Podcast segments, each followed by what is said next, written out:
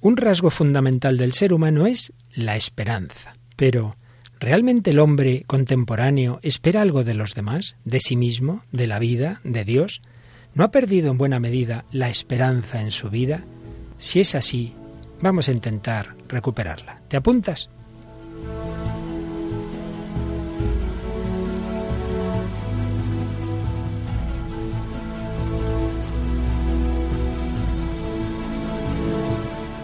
Comienza El hombre de hoy y Dios.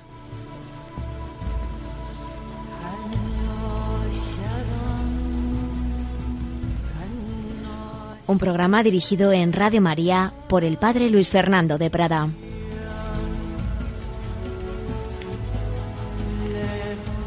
Un cordial saludo, queridos amigos, querida familia de Radio María. Con esperanza esperábamos volver a encontrarnos con vosotros en el hombre de hoy y Dios, que nos lo pasamos muy bien, profundizando en ese corazón humano y desde ese corazón buscando a Dios, buscando la verdad, la felicidad, la libertad y hoy la esperanza. Tampoco habíamos perdido la esperanza de recuperar a una buena colaboradora, Mónica del Álamo Toraño. Hola Mónica, ¿qué tal? Hola Luis Fer, muy bien. Recordar a nuestros oyentes que Mónica ha ido haciendo varios programas salteados, sus obligaciones de estudio y de diversos tipos, pues han impedido que viniera en muchas ocasiones, pero después de dejarla descansar la recuperamos para algún día por lo menos. ¿Eh, Mónica? Muy bien, encantada de volver a estar aquí. Pues gracias, Mónica. Y tenemos aquí otra joven que quiere conocer cómo es este programa. Hoy, hoy no quiere hablar mucho porque está así un poco cohibida, pero yo estoy seguro que le va a pasar lo que a ti, Mónica, que la primera vez decías, Ay, yo no hablo, yo no hablo, y luego, es un vicio, luego hay que echarte, ¿verdad? Tenemos aquí a Elena, ¿te presentas, Elena, por favor? Pues soy Elena Hidalgo, eh, soy española, aunque mi acento delata que he estado mucho tiempo misionando en México. Un acentazo tremendo. eh, allí unos cuantos años. Allí estudiaste una carrera, ¿verdad? Allí estudié la licenciatura en Ciencias de la Educación y Desarrollo y el magisterio en Ciencias Religiosas. Ajá, estupendo. Pues Elena va a estar aquí con nosotros ya, aunque no quieras hablar mucho, alguna cosa por lo menos nos leerás, ¿eh? Muy bien, queridos amigos, pues os recuerdo que estamos en, terminando ya, quizá hoy lo terminemos, el cuarto, me parece que es, ya que uno pierde la, cuenta, el cuarto bloque de este programa. Tuvimos un primer bloque de cuáles son los deseos y esperanzas del hombre eh, contemporáneo, un segundo bloque de cómo Dios sale a su encuentro, un tercero en que exponíamos la doctrina católica sobre el misterio de Dios y este cuarto bloque que hoy terminamos en que hemos estado exponiendo la doctrina sobre el hombre, diversos aspectos de la antropología la antropología cristiana, la visión cristiana del hombre. Hemos hablado de qué es el hombre, hemos hablado del humanismo, con Dios o sin él, hemos hablado del deseo del hombre de eternidad, hemos dedicado algunos programas a la libertad y su contrario, particularmente la adicción, también hablamos de la comunicación y de la soledad. El último programa hablábamos de la autotrascendencia. Como veis, son distintos aspectos humanos que podemos entender desde una perspectiva meramente psicológica o antropológica, pero que tienen que ver mucho con la visión cristiana del hombre. Pues bien, hoy vamos a hablar de la esperanza.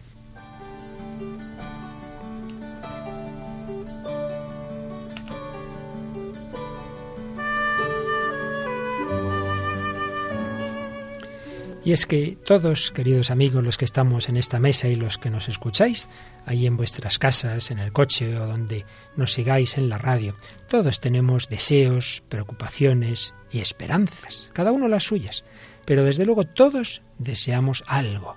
Puede ser avanzar en la consecución de determinadas metas o en la solución de problemas personales, familiares, laborales, económicos, pero como hemos hablado muchas veces en este programa, sobre todo en el primer bloque, los primeros programas, el hombre experimenta constantemente una paradoja, la paradoja del deseo. Y es que las realizaciones suelen quedar por debajo de lo que el hombre deseaba y esperaba. El deseo no se suele colmar, no se puede satisfacer, pero tampoco se puede extinguir. Y es que más allá del objeto concreto de nuestro deseo hay algo más grande que deseamos, y sin embargo se nos escapa. Hay un ejemplo que yo creo que todos podemos entender perfectamente. Los niños suelen ser más felices el día antes, la noche antes de recibir los Reyes Magos, que unos días después. El día antes, los días antes de recibir los regalos de Navidad o de los Reyes Magos, tienen esa ilusión, esa esperanza que vendrá, que me traerán. Y luego cuántas veces a los tres o cuatro días están ya los juguetes, los juguetes arrinconados, porque ya se ha perdido esa esperanza. Pues eso nos pasa muchas veces. Esperamos de una persona, de unos estudios, de una institución, y cuántas veces unos días, unos meses, unos años después nos decepcionamos. Creo que también alguna vez hemos recordado algo muy bonito, aunque es discutido entre los lingüistas, y es que una posible etimología de la palabra desear viene de desiderare, sideral, lo, lo de los astros, desiderium, hace referencia a las estrellas, al cielo, y podemos dar esta interpretación, y es que quizá tenía que ver con los eh, oráculos de augurio, en que en el Imperio Romano, aquellos magos que querían adivinar qué iba a ocurrir, miraban al cielo, miraban a las estrellas, para ver ahí si había un signo que garantizara el cumplimiento de aquello que el corazón espera. Y podemos darle una interpretación simbólica. Al final, nuestros deseos, si no miramos al cielo, no se cumplen.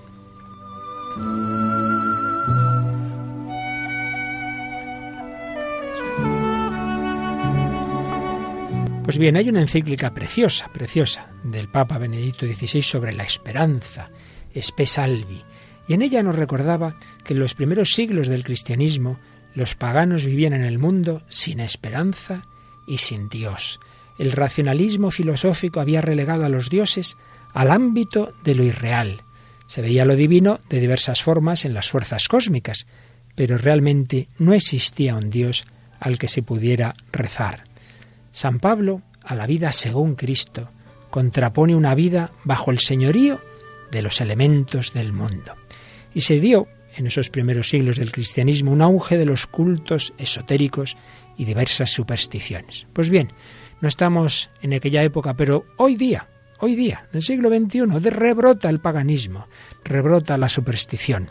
Al perder el mundo europeo, occidental, la fe en el Dios vivo revelado en Jesucristo, volvemos al vacío. Si no hay un Dios amor que rige el universo, de nuevo somos esclavos de un destino ciego e impersonal.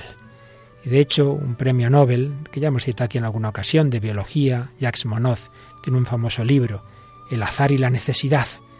Y ese libro termina con un párrafo tremendo.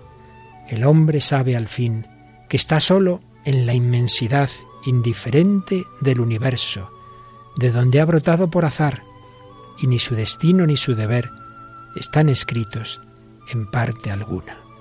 Claro, con estos planteamientos podemos entender que, sobre todo después de la Segunda Guerra Mundial, se fuera extendiendo una actitud amarga y desesperanzada, y recobrara fuerza aquel mito griego de Sísifo, aquel personaje que al haber engañado a los dioses fue condenado por Zeus a un castigo cruel por toda la eternidad, Debía subir una gran piedra hasta la cumbre de una montaña, pero cada vez que llegaba a la cima, la roca se le escapaba y rodaba hasta abajo. No le quedaba más remedio que descender y recomenzar la subida una y otra vez, sabiendo que su esfuerzo nunca sería coronado por el éxito. Esta lucha indefinidamente recomenzada, que simboliza el absurdo de una búsqueda sin esperanza, fue tomada por algunos filósofos existencialistas como imagen de la vida humana, y refleja ciertamente cómo muchos hombres de nuestra época ven la existencia. Para muchos el error está en esperar algo. El filósofo francés Bernard Henri Lévy nos dirá que la vida es una causa perdida y la felicidad una idea caduca. Nuestro mundo parece vivir del eco de las últimas palabras que se atribuyen a Van Gogh. Tú sabes, bueno, vosotras dos sabéis que hay un grupo de música, ¿verdad?, español, que se llama como Mónica. La oreja de Van Gogh. La oreja de Van Gogh. Pues bien, Van Gogh parece ser que sus últimas palabras antes de morir fueron, la tristeza durará siempre.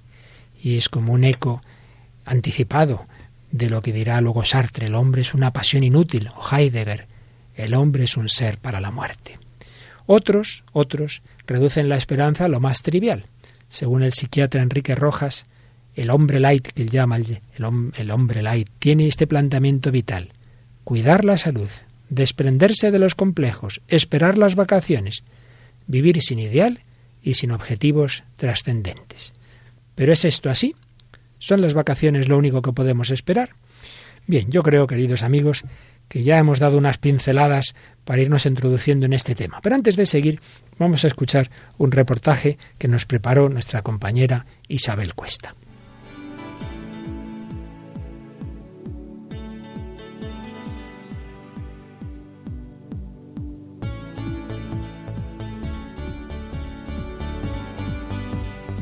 A veces las cosas no salen como esperamos.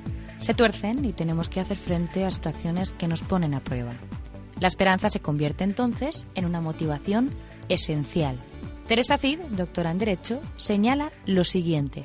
Esa esperanza en poder cambiar cuando se pone en la sociedad y no en la persona es una esperanza que al final nos defrauda porque porque es imposible eh, construir una sociedad perfecta. Esa utopía que busca el hombre o esa esperanza de poder mejorar se refiere eh, no tanto a la sociedad cuanto a la persona. Es decir, el fin de la sociedad es que mm, no construir un mundo mejor, sino que las personas seamos mejores. Por tanto, la esperanza se dirige al corazón del hombre.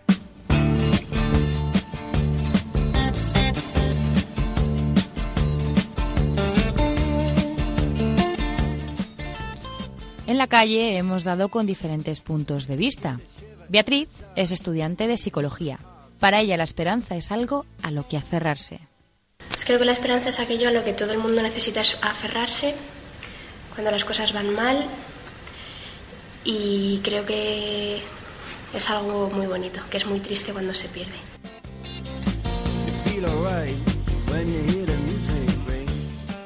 El profesor Torga imparte la asignatura de redacción periodística. Nos comenta lo siguiente. Bueno, la esperanza es lo último que se pierde, se dice, ¿no? Normalmente es eh, pensar eh, optimistamente de cara al futuro. El futuro es eh, indescifrable, ¿no? Pero podemos tener la expectativa de que aquello va a ir bien y va a acabar bien. Esa es la esperanza, a mi juicio.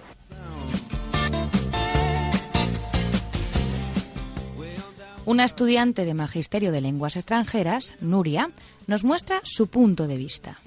Entonces, si crees en Dios, realmente siempre vas a tener esperanza, pues sabes que siempre cuida de ti y que siempre te va a dar lo mejor, que si te pasa algo malo va a ser por tu bien o porque luego te va a venir algo bueno.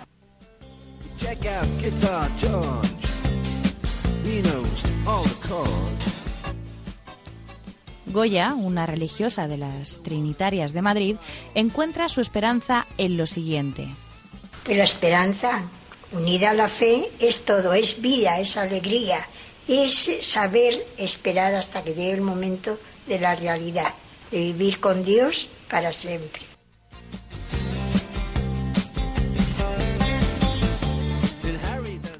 Tomás compartió con nosotros su opinión sobre la esperanza.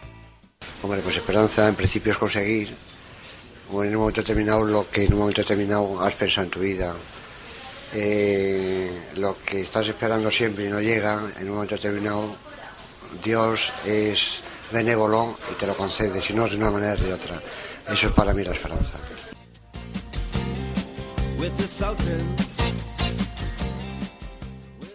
Una joven de 17 años, Betty, lo tiene muy claro. Para mí la esperanza eh, es lo que te hace tirar para adelante, por así decirlo, y no estancarte en ningún problema.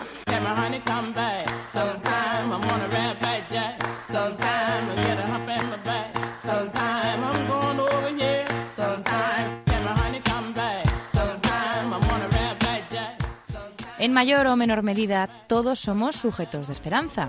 Y es esta esperanza nuestro mejor aliado para vencer esos momentos difíciles de la vida. Como ha dicho el profesor Torga, la esperanza es lo último que se pierde.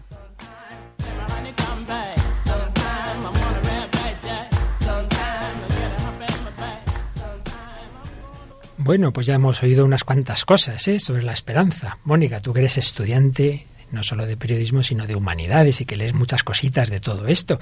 En fin, ¿qué estás pensando en lo que llevamos de programa?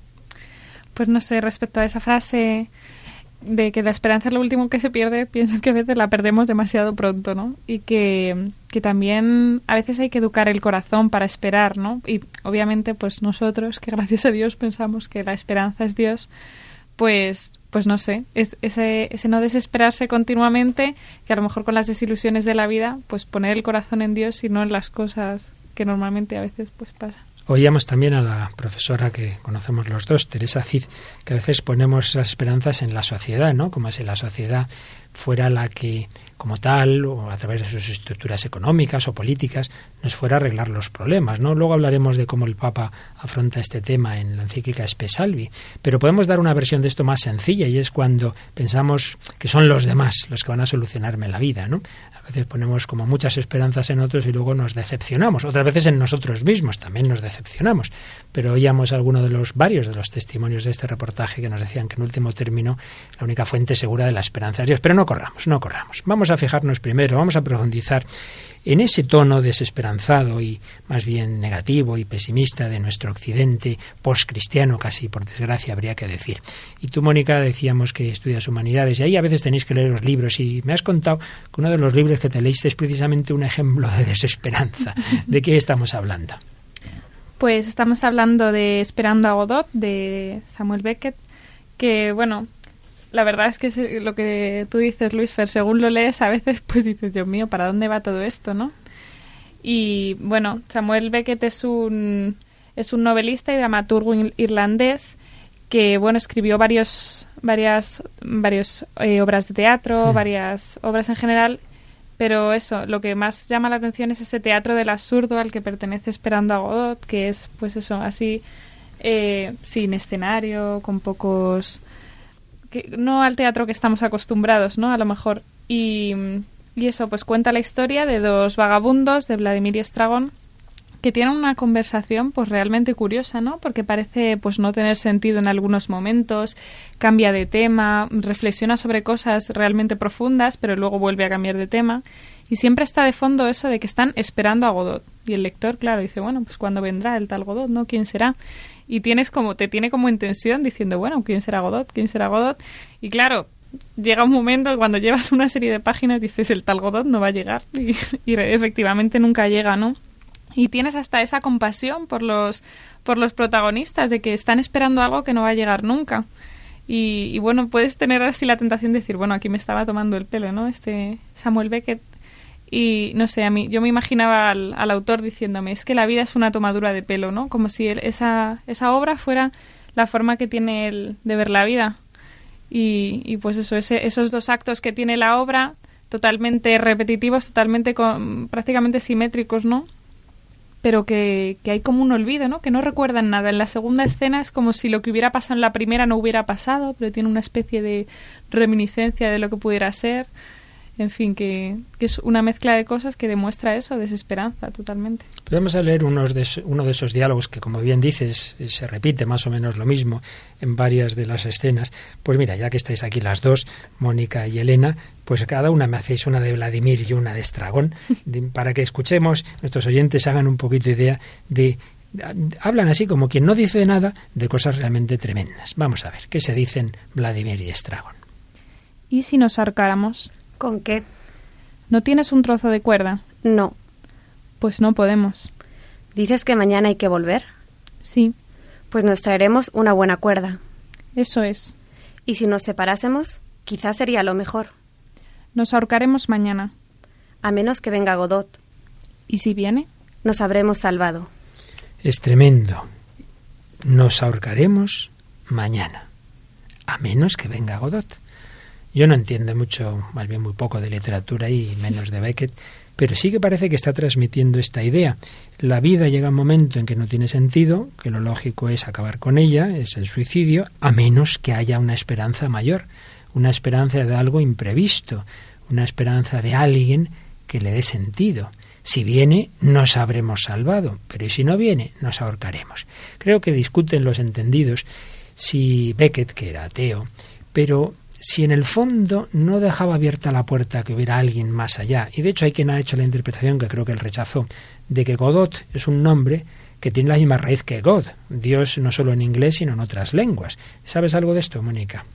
Eh, sí, decían eso, que la que podía ser eso, una interpretación de Dios, pero claro, él siempre lo negó, ¿no? Él decía que, que, venía de la palabra bota, como si estuvieran esperando a una bota, que pues debe ser que un coloquialismo francés pues tiene ese significado, lo que da todavía algo más absurdo a la, a la obra. Pero es verdad lo que tú dices, que según lees la, lees la obra hay frases que dices, está abierto, ¿no? Tengo alguna por ahí que dice Estragón en algún momento, dice, tarda en llegar, pero vale la pena, ¿no? Como si tuviera esa esperanza y discuten entre ellos, ¿no? Dice, no, vámonos. Y dice el otro, no podemos porque esperamos a Godot.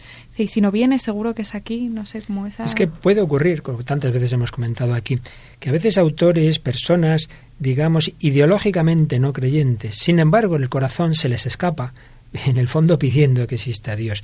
Y a veces, aunque uno diga que no, las mismas palabras que usa pueden estar trasluciendo, ¿no? Como decía aquel, soy ateo por la gracia de Dios, soy ateo gracias a Dios, ¿no? Es decir, muchas veces se nos escapa una fe del corazón más allá de lo que nos dice, lo que a una persona le puede decir su razón, su ideología. Bueno, ya que hemos tenido un bloque un poco desesperanzado, vamos a compensar con una canción, mm, Puedes llegar, que quiero recordar que fue la canción oficial de los Juegos Olímpicos de Atlanta de 1990 una canción de Gloria Estefan, pero que fue acompañada por Plácido Domingo, Julio Iglesias, Patricia Sosa, en fin, fue todo un plantel. Vamos a escuchar este grupo de voces unidas interpretando Puedes llegar.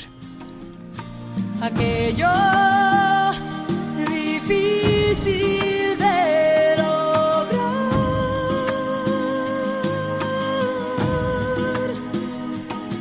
es ofrecer, llevar la meta a su fin y creer que la veremos cumplir. Arriesgar de una vez lo que soy por lo que puedo ser.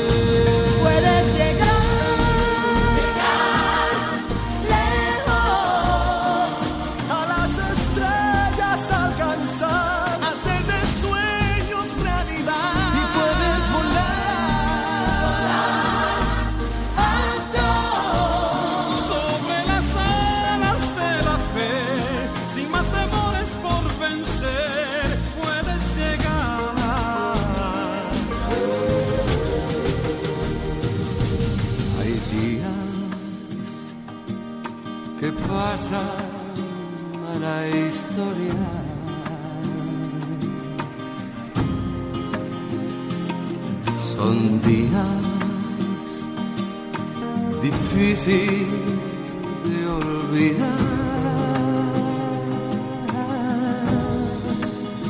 Sé muy bien que puedo triunfar. Seguiré toda mi voluntad.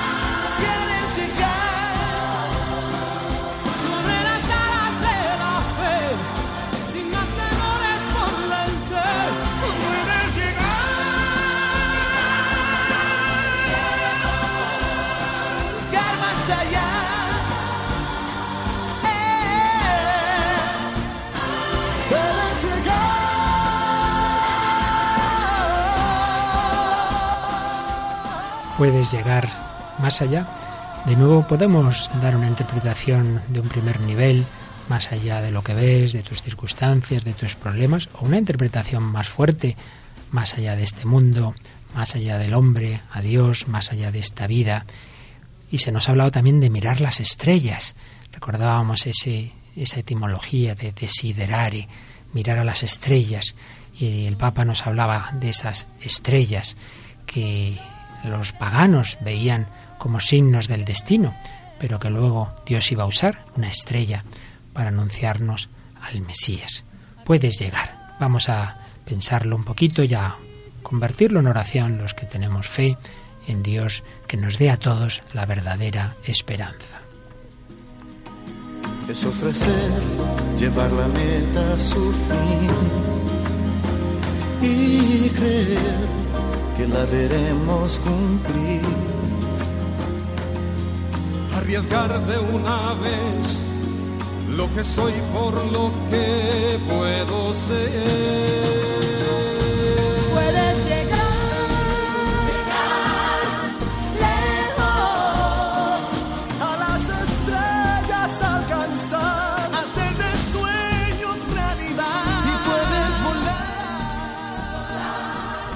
Puedes llegar a las estrellas, alcanzar la esperanza. Aquí seguimos amigos en Radio María, en el hombre de hoy Dios, hablando hoy de la esperanza con Mónica del Álamo y Elena Holgado. Y vamos a fijarnos un poquito en la gran encíclica que antes recordábamos de Benedicto XVI, Espe Salvi. En esperanza hemos sido salvados. Espe Salvi, la carta encíclica sobre la esperanza. Se nos habla en ella de cómo la fe y la esperanza están muy unidas. Nos explica el Papa el concepto de esperanza basada en la fe en el Nuevo Testamento y en la Iglesia primitiva. Este capítulo inicial muy teológico es un poquito difícil. Algunos al empezar esta encíclica se han desanimado porque, uy, esto es demasiado complicado, pero es que es justo el capítulo complicado, más, más difícil. Si uno lo pasa, pues luego ve que se va haciendo muy asequible y en general lo puede leer cualquiera. Luego nos habla de la vida eterna, se pregunta si es individualista la esperanza cristiana, una acusación que a veces se ha hecho. Claro, usted a ir al cielo y los demás allá ellos. El Papa explica que eso no es así. Nos habla de lo que ahora enseguida vamos a desarrollar un poquito, de cómo la esperanza teologal en Dios, en la vida eterna, se convirtió en una esperanza intramundana en el tiempo moderno, sobre todo bajo la Ilustración. Y después el Papa ya va a explicar un poquito más a fondo la verdadera fisonomía de la esperanza cristiana para acabar con tres aspectos muy concretos, muy prácticos. Uno, la oración como escuela de la esperanza. Esta parte final es la que es más fácil de leer por cualquiera y muy, muy práctica, como digo, la oración. El actuar y el sufrir como lugares de aprendizaje de la esperanza. Lo que a veces nos quita la esperanza, que es el sufrimiento, el Papa pues lo afronta en este capítulo. Y finalmente, el juicio como lugar de aprendizaje y ejercicio de la esperanza. Todos estamos llamados al final a encontrarnos con Dios y ante Él se va a manifestar la verdad de nuestra vida. Para terminar ya con esa última invocación, como han solido hacer los papas siempre a la Virgen María, estrella de la esperanza.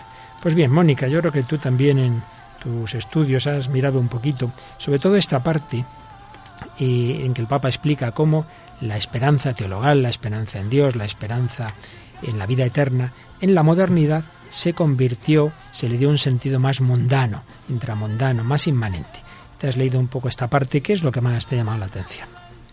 Pues la verdad es que, que me ha dejado alucinada, ¿no? La encíclica, porque hace una reflexión, una profunda reflexión de, de esa evolución de, en que, en el momento en el que el hombre pues se desvincula de Dios, no quita su esperanza de Dios y la pone en otra cosa, pues pasa lo que pasa, ¿no? Que aquí es, andamos y y pues no sé, me llamaba la atención que es verdad, que la fe en el progreso pues primero acaba desilusionando, pero no solo, pero antes de desilusionar acaba haciendo mucho daño, ¿no? Lo que decía la profesora Teresa Cid, decía que ese interés por llegar a una sociedad perfecta, una sociedad en la que no existe la libertad, claro, porque prohíbes el mal, ¿no? Como si el mal se pudiera quitar de la sociedad y que lo que hay que hacer es del corazón de cada uno, ¿no? Y sobre todo ejerciendo esa libertad pues me llamaba la atención cómo, cómo hacía todo ese recorrido histérico, ¿no? Hasta llegar a, a que eso, que solamente desde la libertad puedes, puedes elegir a Dios y llegar a también pues esa formación ética que requiere pues la sociedad perfecta, ¿no? Formación de cada uno y no pues que yo puedo instituir unas normas, sino, por ejemplo, los profesores enseguida en su clase, pues, ¿cómo hacer una clase perfecta? Pues, o dictadura y super férrea, o, o como no eduques a los alumnos uno a uno, pues... Sí, así es. El Papa va recorriendo un poquito este itinerario que, más o menos viene a ser esto. Primero nos explica cómo eh, lo, que, lo que el hombre había perdido al ser expulsado del paraíso terrenal eh, se esperaba antes de la fe en Jesucristo. Eso se le llamaba la redención. Pues bien, en la modernidad, esta redención, el restablecimiento del paraíso perdido, ya no se espera de la fe, sino de la correlación entre ciencia y praxis. Con esto, explica Benito XVI, no es que se negara la fe, pero ya queda desplazada a otro nivel, el de las realidades exclusivamente privadas y ultramundanas, ¿no? irrelevante para el mundo. Lo que realmente importa para este mundo es la ciencia, es lo que aquí nos ayuda, como dices, al, progreso. E insiste en cómo iban a ir tomando fuerza eh, cada vez más el centro de la idea de progreso otras dos categorías, la razón y la libertad. El progreso, sobre todo, un progreso del dominio creciente de la razón. Y es la superación de todas las dependencias, sería progreso hacia la libertad perfecta. También la libertad es considerada solo como promesa, dice el Papa, en la cual el hombre llega a su plenitud. En ambos conceptos, libertad y razón, hay un aspecto político, pues se espera el reino de la razón como la nueva condición de la humanidad que llegaría a ser totalmente libre. El Papa cita, por ejemplo, con esa formación tan impresionante, esa cultura que tiene, que cita, como suelo decir yo, lo mismo cita a San Juan que a Nietzsche o a Kant. Pues nos cita aquí a Kant, ¿no? decía este filósofo, el paso gradual de la fe eclesiástica al dominio exclusivo de la pura fe religiosa constituye el acercamiento del reino de Dios. Y nos decía también que las revoluciones pueden acelerar los tiempos en este paso de la fe eclesiástica a la fe racional. Habría que dejar esa fe eclesiástica y pasar a la fe racional. Pero después de, de, este planteamiento de los ilustrados vino Marx. Entonces Marx viene a, decir, a poner el acento en que tiene que ser eh, la, la revolución unas categorías económicas y políticas las que creen esa sociedad perfecta pues a través de, del Partido Comunista pero aquí es donde ya empieza el Papa su crítica con su victoria se puso de manifiesto con su victoria del marxismo, sobre todo en la revolución en Rusia, ¿verdad? Se puso de manifiesto también el error fundamental de Marx, porque él indicó cómo lograr el cambio total de la situación, pero no nos dijo cómo se debería proceder después. Vale, ya triunfa la revolución, hay una nueva, un nuevo Estado, un Estado comunista, ¿y ahora qué? Pues como nos decías, Mónica, eh, cada hombre sigue siendo libre y puede hacer el mal, por mucho que haya un Estado que intente controlar lo que hacen los individuos. Pero además que, claro, pasan dos cosas. Primero eso, que por mucha estructura y por mucha policía, pues siempre el hombre individualmente, pues el ejemplo que tú ponías, ya puede haber un profesor estupendo, unas normas en la universidad, que si un alumno no quiere estudiar, pues ahí hay poco que hacer, ¿verdad? Pero claro, segundo, es que ya el mero hecho de que para que la sociedad funcione y no haya grandes injusticias y desigualdades, se quite la libertad y vivamos bajo un régimen totalitario, pues indica que eso ha fracasado, con lo cual es la pescadilla que se muere de la cola. Ese sistema no puede funcionar. Y por eso, pues todos estos sistemas totalitarios cayeron o están cayendo y ojalá acaben de caer todos, porque eso no es humano. No podemos conseguir la sociedad justa a cambio de la libertad personal. Esa libertad en la que tanto se creía al inicio de la ilustración, al inicio de la modernidad, y resulta que al final se acaba perdiendo. Por eso, esas esperanzas, esas esperanzas puramente mundanas, van a acabar mal. Bien, simplemente esto es una pequeña pincelada para que nuestros oyentes se animen a leer esta encíclica tan extraordinaria de Benedicto XVI. Repito que tiene alguna parte un poquito más difícil, pero en conjunto, pues creo que vale mucho la pena que lo intentemos. Pero vamos a bajar un poquito a ese sistema cultural tan bueno que, que, que, nuestro mundo tiene desde hace más de un siglo, que es el cine. Y es verdad que a veces eh, conceptos difíciles que en un libro ocuparían muchas páginas, en una película pueden ser una escena que nos transmitan eh, grandes ideas. Por eso nos gusta siempre aquí en este programa en que intentamos ver el hombre de hoy y su cultura, pues tener algún, alguna escena de cine que tenga que ver con el tema de hoy, el tema de la esperanza. Y hoy Mónica nos ha traído aquí una peliculita. Sí, pues es Tomates Verdes Fritos, que está eh, basada en la novela de Fanny Flagg y pues dirigida por John Abnett. Es de 1991, estadounidense, y bueno, trata diversos temas como la amistad, el racismo, está ahí situada en los años 30. Y, y bueno, pues trata de, de varias mujeres, ¿no? Varias, importantes que pues están, están eh, vamos, las actrices que las representan son Kathy Bates, Jessica Tandy y Mary Stuart Matterson y Mary Louise Parker. Y bueno, pues... Tienes ahí una de nombrecitos. Sí, un montón de nombres. Y bueno, pues empieza la historia con, con, una mujer, con Evelyn, que pues está frustrada, su marido la ignora, tiene pues problemas eh, con su gordura porque pues eso, se, se, desahoga en la comida. Y entonces conoce a Nini, que es una anciana, representada pues por Jessica Tandy, y que le va contando la historia de dos amigas y ahí pues todo en torno pues a esta amistad, también a un extraño asesinato, pero que trata diversos temas, ¿no? Como, como el fragmento que vamos a escuchar ahora y algunos otros, ¿no? Que, una película muy interesante. Pues escuchamos este diálogo entre esa mujer que aparece como una mujer frustrada, que nos dices, y esta mujer anciana que tiene ya esa sabiduría de mirar hacia atrás en su vida, de ver las cosas que en su vida han ido bien, las que han ido mal, dónde ha puesto sus esperanzas, dónde no. Y la verdad es que aparece un diálogo que no te esperas en una película aparentemente sin mucha trascendencia, pero vais a ver qué cosas tan bonitas vamos a escuchar en el diálogo entre estas mujeres. Yo sé cómo te sientes. Tenía más o menos tu edad cuando tuve a mi hijo y poco después hice el gran cambio. No sabía que tenía un hijo. Oh, sí, lo tuve. Albert. Después de dar a luz, el médico dijo que sería mejor que yo no lo viera. Que su mente no se desarrollaría más allá de la de un niño de cinco años. Y que debería internarlo en una institución porque la carga de criar a un hijo como él sería demasiado dura. Entonces pensé en Ruth. Ella siempre decía que había un Dios especial para los niños. Así que le sonreí al médico y le pedí que me dejara ver al bebé. Oh, ¿cómo podía alguien pensar que aquel maravilloso niño pudiera ser una carga? desde el momento en que nació, Albert fue la alegría de mi vida, el mayor regalo de no creo que haya existido un alma más pura en toda la tierra. Le tuve conmigo hasta los 30 años, hasta una noche en la que se durmió y ya no se despertó.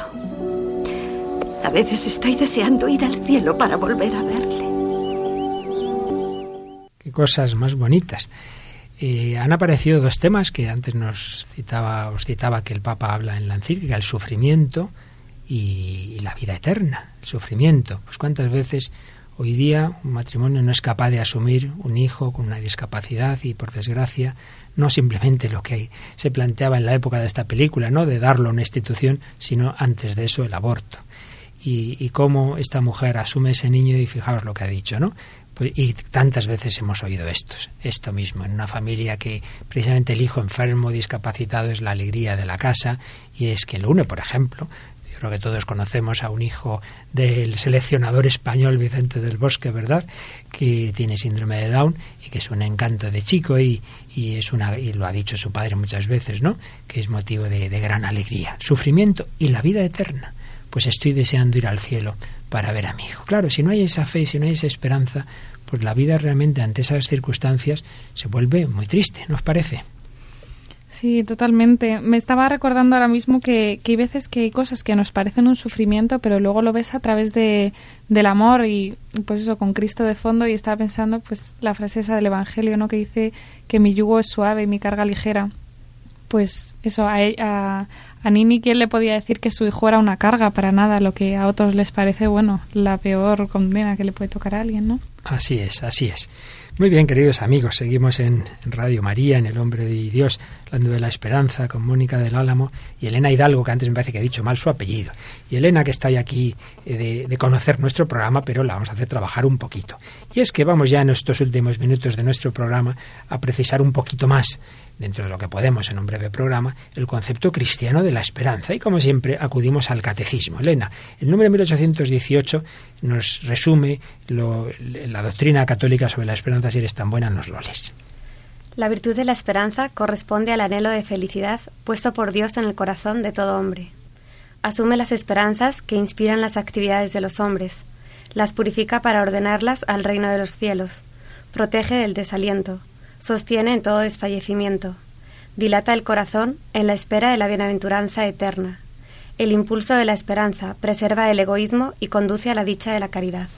En pocas frases, el catecismo nos ha Mm, enseñado cosas muy importantes.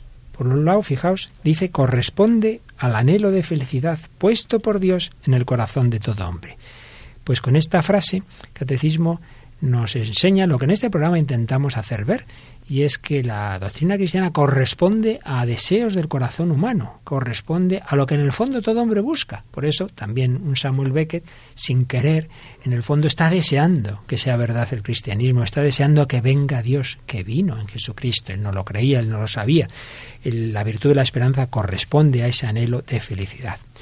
Dice después que asume las esperanzas que inspiran las actividades de los hombres. El que esperemos en último término ver a Dios en la vida eterna no quiere decir, sería una mala comprensión de la esperanza cristiana, que despreciemos las pequeñas esperanzas, que no nos importe lo que pase en esta vida, porque para eso Dios nos hubiera creado directamente en el cielo y ya está. No, Dios quiere que en esta vida también construyamos el reino de los cielos en la tierra. Por eso asume esas esperanzas, pero las purifica para ordenarlas al reino de los cielos. Nos dice también que protege del desaliento.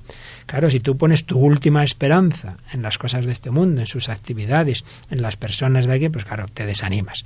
Mientras que en último término sabes que hay alguien que te levanta siempre de esas, de esas caídas que muchas veces tenemos, por tanto la esperanza cristiana te protege del desaliento, sostiene en todo fallecimiento, dilata el corazón en la espera de la bienaventuranza eterna, porque aceptamos y queremos las pequeñas esperanzas, pero sabemos que la última esperanza es ver a Dios, es contemplarle cara a cara, es la bienaventuranza eterna. Y finalmente dice que ese impulso preserva del egoísmo. Por tanto, esa crítica que el Papa nos recordaba que se hace la esperanza cristiana, que solo pienso en mí mismo, pues no es verdad, no es verdad. Porque si yo quiero a los demás, también espero para ellos lo que es bueno para mí. Por tanto, la esperanza va unida a la caridad.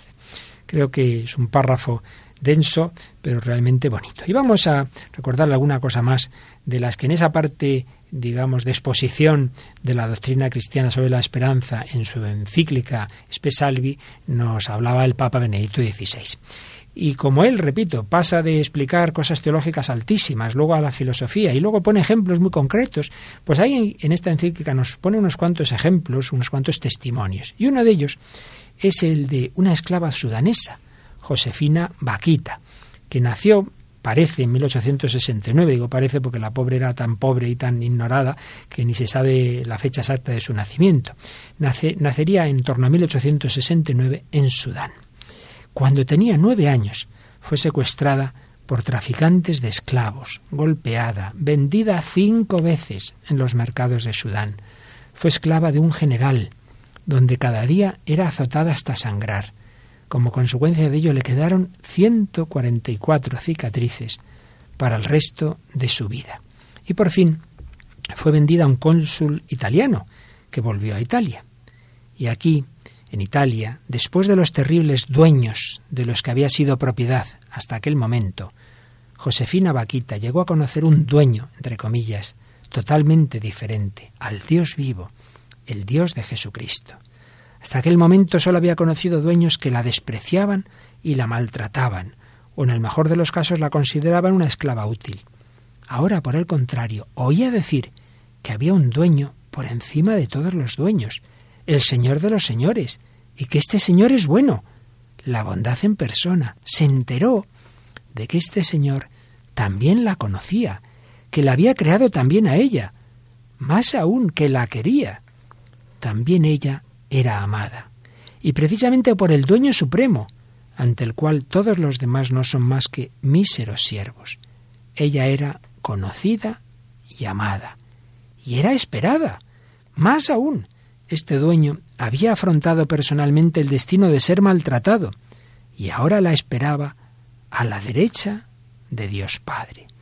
Y nos explica el Papa que en este momento Josefina tuvo esperanza, no sólo la pequeña esperanza de encontrar dueños menos crueles, sino la gran esperanza.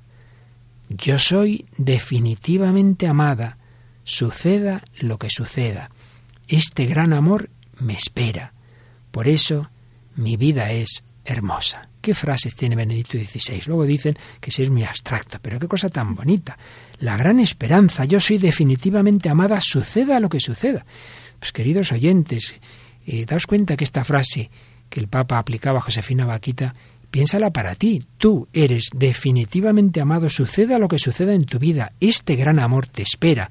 Por eso, la vida, tu vida es hermosa. Recordemos aquel título de la preciosa película de Benigni, La vida es bella. A través del conocimiento de esta esperanza, sigue diciendo el Papa, ella fue redimida, ya no se sentía esclava, sino hija libre de Dios. Pues bien, Josefina Vaquita en Italia recibió el bautismo, la confirmación, la primera comunión y se hizo religiosa. Hizo los votos en la congregación de las hermanas canosianas y desde entonces intentó exhortar a la misión. La esperanza que en ella había nacido y la había redimido no podía guardársela para sí sola. Esta esperanza debía llegar a muchos, debía llegar a todos. Vamos a pedirlo mientras escuchamos una bella canción de Verbundey que nos habla precisamente de una nueva esperanza, esa esperanza que descubrió Josefina Báquita.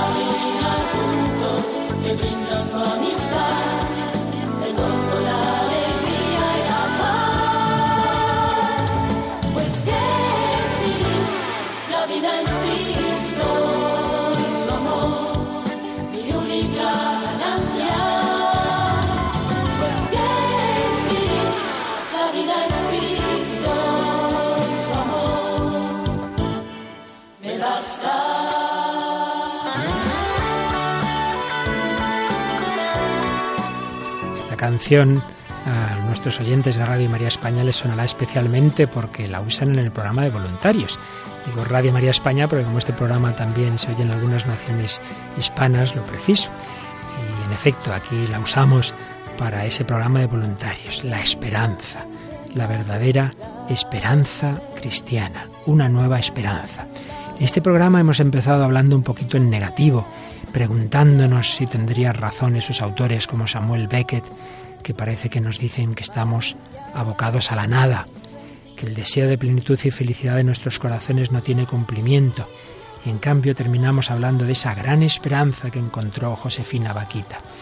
Pero es que si hablábamos también de esas estrellas, las estrellas en las que los paganos buscaban el cumplimiento de sus deseos, el Papa Benedicto XVI en Spe Salvi nos recordaba que hace 20 siglos hubo una estrella muy especial, unos misteriosos magos de Oriente la siguieron hasta Belén. El Papa recordaba un pensamiento de San Gregorio Nacianceno. En el mismo momento en que los magos, guiados por la estrella, adoraron al nuevo Rey Cristo, llegó el fin para la astrología, porque desde entonces las estrellas giran según la órbita establecida por Cristo. Y el Papa hace una reflexión preciosa que nos va a leer Elena Hidalgo. No son los elementos del cosmos, las leyes de la materia, lo que en definitiva gobierna el mundo y el hombre, sino que es un Dios personal quien gobierna las estrellas, es decir, el universo. La última instancia no son las leyes de la materia y de la evolución, sino la razón, la voluntad, el amor, una persona. Y si conocemos a esta persona y ella a nosotros, entonces el inexorable poder de los elementos materiales ya no es la última instancia, ya no somos esclavos del universo y de sus leyes, ahora somos libres. El cielo no está vacío. La vida no es el simple producto de las leyes y de la casualidad de la materia, sino que en todo, y al mismo tiempo por encima de todo, hay una voluntad personal, hay un espíritu que en Jesús se ha revelado como amor.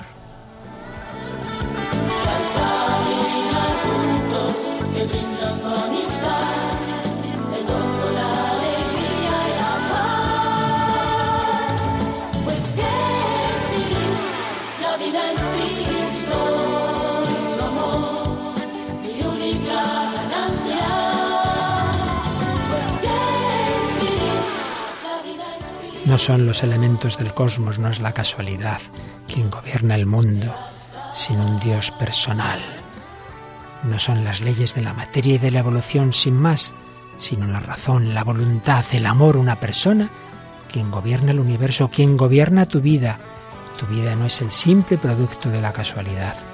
Hay un espíritu que guía todo, un espíritu que en Jesús se ha revelado como amor. No ha logrado saber que marchas a su lado, que comparte su vida.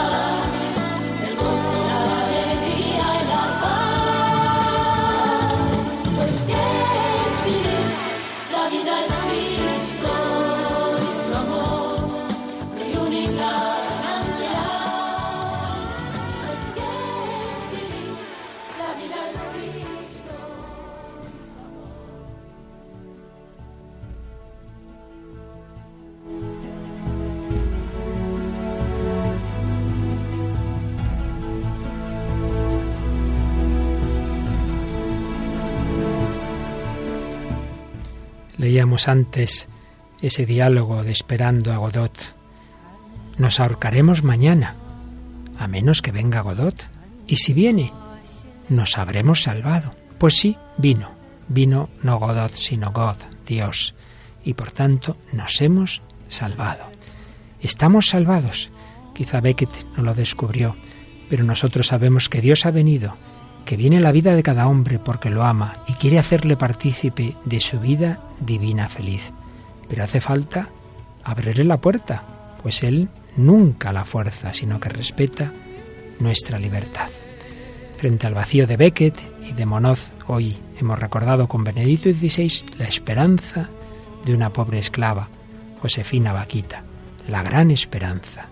Cada uno de nosotros somos definitivamente amados. Bueno, Mónica, hemos aprendido muchas cosas, ¿verdad? Sí, sí. Hemos pasado muy bien. Ya tenemos la esperanza de que en la vida eterna no se acaben los programas, pero aquí se acaban. esperemos, esperemos. Pues gracias, Mónica del Álamo, una vez más, que ahora espero que vuelvas eh, cuando te lo permitan tus obligaciones, pero no nos abandones. ¿eh? Por supuesto. Y hemos tenido por primera vez, y ahora estoy seguro que la próxima vendrá y nos contará muchas cosas, a Elena Olga, Elga, Delgado, Holgado, ¿cómo te apellidas, Elena? Que Hidalgo. Me, es que estoy, en mi cabeza, así es que ustedes comprendan que a partir de ciertas edades ya las cabezas no funcionan. Hidalgo. Bueno, Elenita, ¿te ha gustado el programa? Muy bueno. Pues nada, te contamos contigo, ¿eh? Muchas gracias, muchas gracias por la invitación. Muy bien, pues anda, ya que te tenemos, vas a hacer lo último que siempre suele hacer nuestro colaborador o colaboradora, que es recordar el correo del programa al que nuestros oyentes pueden escribir sus comentarios, sus sugerencias. El correo es... El hombre de, de Dios. No, no. El no, hombre no. de hoy y Dios. Esto suele pasar, ¿eh? Hacía tiempo que no pasaba, pero me acuerdo de los primeros programas siempre lo decíamos mal. no pasa nada, porque nosotros nos equivocamos con toda sencillez, lo reconocemos. A ver. El hombre de hoy y Dios, arroba radiomaria.es. Repítelo, Entonces, porfa. ese es el hombre de hoy y Dios, arroba radiomaria.es. Ahí los comentarios, las sugerencias, pero el que quiera este programa, o más bien como hoy vamos a cerrar un bloque de programas, todos los últimos programas que hemos dedicado al hombre los tenéis en un CD, el cuarto CD de este programa El hombre de hoy y Dios, pues para pedir este programa o ese bloque, que es mejor, porque es lo mismo un CD con un programa de con 12, pues para ello llaman al número de teléfono 902 500 518. Muy bien, ese número al que también pueden llamar para para donativos, para preguntas. Aquí en Radio María tenemos la esperanza de que la providencia es la que hace sacar adelante Radio María, pero la providencia se sirve de esas pequeñas ofrendas de aquella viuda, ¿verdad?, del Evangelio, pues que cada uno con su granito aporte a la radio de la Virgen eh, lo que le hace falta para que puedan seguir adelante sus ondas y, y todos sus trabajos. Pues en ese número de teléfono podéis pedir los programas, podéis llamar para colaborar, en fin, para todo lo que queráis. Y en cualquier caso seguimos todos muy unidos. De nuevo agradecemos a Mónica del Álamo y a Elena Hidalgo su presencia en este programa y a Luis Eduardo Lucho, que siempre nos ayuda desde el control y nos recuerda cosas y nos sugiere, pues les agradecemos a todos su colaboración en este programa y a todos vosotros, queridos amigos, queridos oyentes, contamos con vuestra oración y es la oración, como nos recordaba el Papa en Espesalvi, la que alimenta la esperanza. Pues unidos en el Señor y en la Virgen María, que ellos os bendigan y hasta el próximo programa, si Dios quiere.